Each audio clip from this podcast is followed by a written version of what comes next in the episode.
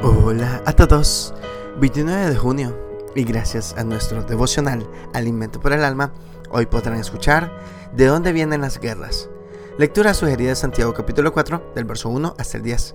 Nos dice su verso 3, pedís y no recibís, porque pedís mal, para gastar en vuestros deleites.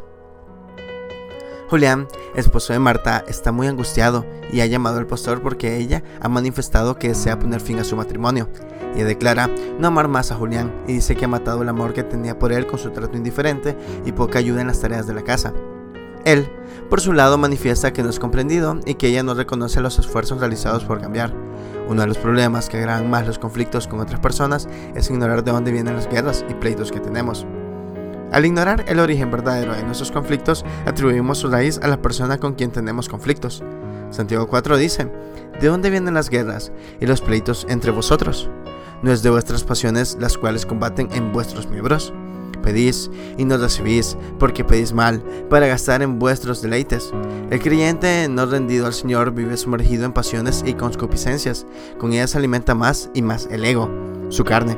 Este estilo de vida causa conflictos con las personas de su entorno e ignora que la explicación de todo el infierno que vive está generado por el combustible de sus propias pasiones.